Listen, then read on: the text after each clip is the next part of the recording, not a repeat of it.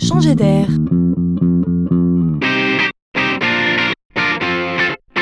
C'est la chronique de Laurent Collen.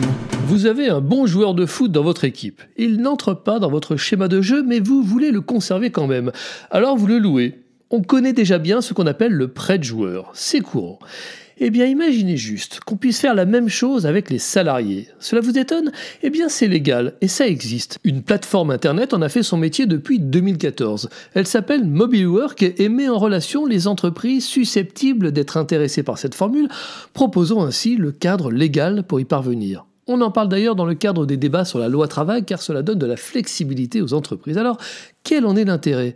Eh bien, au lieu de licencier, l'entreprise prête son salarié en refacturant salaires et charges à une autre entreprise qui, elle, profite d'une compétence sans procédure de recrutement.